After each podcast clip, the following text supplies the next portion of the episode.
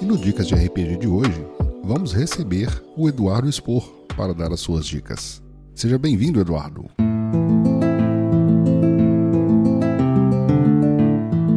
O Dicas de RPG é um oferecimento da Bardos Shop, bardosshop.com.br. Acesse e atualize já o seu guarda-roupa.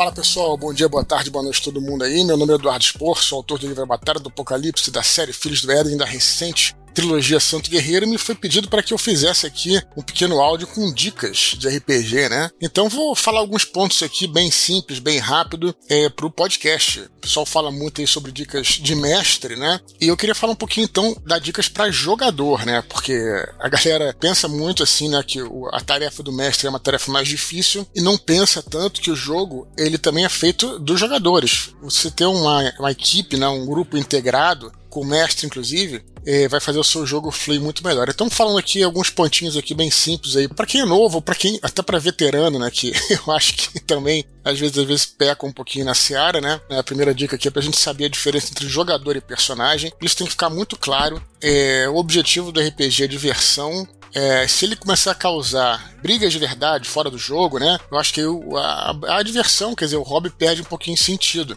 claro, é por meio até de, da maneira que você fala, você pode deixar muito claro ali que uma ofensa, por exemplo, até um ataque que você faça, o seu personagem vai falar com o outro, né? Tem que deixar bem claro ali que a gente não pode levar essas, essas tretas para fora da mesa. Na verdade, é sempre ideal que o grupo esteja integrado. Mas isso depende muito do que a galera é, deseja com o jogo, né? Eu, por exemplo, quando mestre, na verdade, eu, eu gosto de falar, olha, façam personagens good, né, personagens bons e tal, para criar um grupo de heróis. Isso facilita muito, mas também não tem problema nenhum. Aliás, eu já joguei assim também. Você criar um grupo só com personagens evil, né, personagens malignos e tudo. E aí, claro que vai ter as tretas ali, mas nunca pode levar isso para fora da mesa de jogo. Deixar ali no, né, no entre os personagens. Essa é a primeira coisa.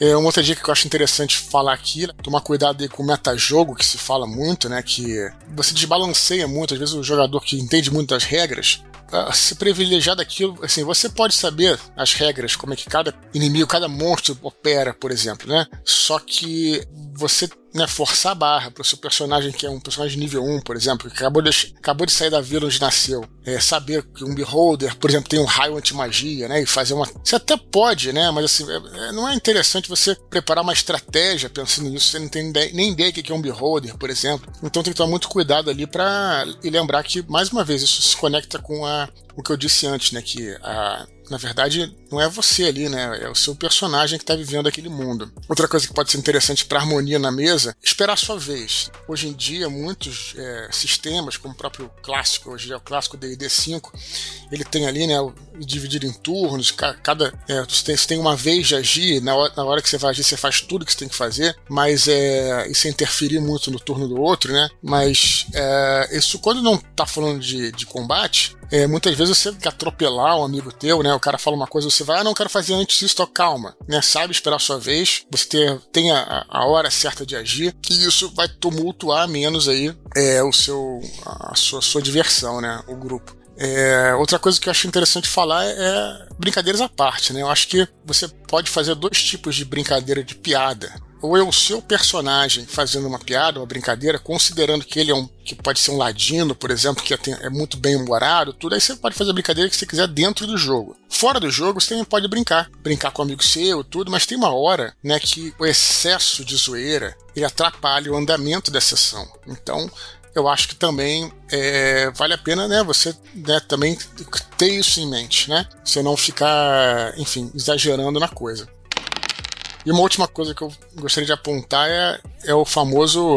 coisa que, todo, que, a galera já sabe, né? Mas tem muita gente que rouba nos dados, né? Enfim, é, eu acho que isso aí é uma coisa que prejudica demais o jogo. Porque se você chutar o balde, começar a roubar com tudo, o próprio mestre, né, poderia roubar, né? O bacana do jogo, né, o bacana de você confiar no dado, quer dizer, na coisa aleatória, é justamente você ter a surpresa do que vai acontecer. Se você é capaz de fazer tudo, né? Se você nem precisaria estar jogando RPG, você faria um, um jogo ali de diversão, de, de, uma sei lá, um, um, um, divertimento, um entretenimento ali em que cada um falasse alguma coisa e, cada, e as pessoas vão contando histórias interativas. A diferença de uma história interativa para o RPG é justamente a aleatoriedade. Né? Você não saber se você vai ser bem sucedido ou não. E aí, isso que imprime, vamos dizer assim, a, a essa adrenalina do jogo, né? Todo jogo supõe que você pode perder ou ganhar. Então, assim, realmente você indo pro jogo, você sabe que você vai ganhar, qual é a, isso, qual é a diversão ali? Eu acho que não tem muito. Então, é, é isso, né? Eu recomendo a galera realmente não roubar, porque você até pode roubar escondido, de repente o mestre não vê, mas aquilo vai tirar a adrenalina do jogo, né? Vai tirar essa questão aí que é tão própria do jogo. E aí, quando você realmente jogar um, um 20, por exemplo, natural, e aquilo for verdadeiro, é, você já não vai ter emoção nenhuma,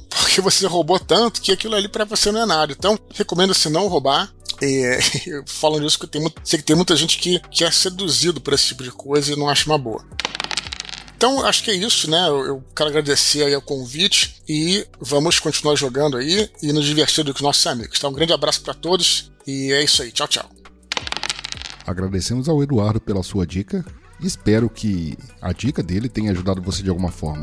E agora, passamos o dado para o próximo mestre.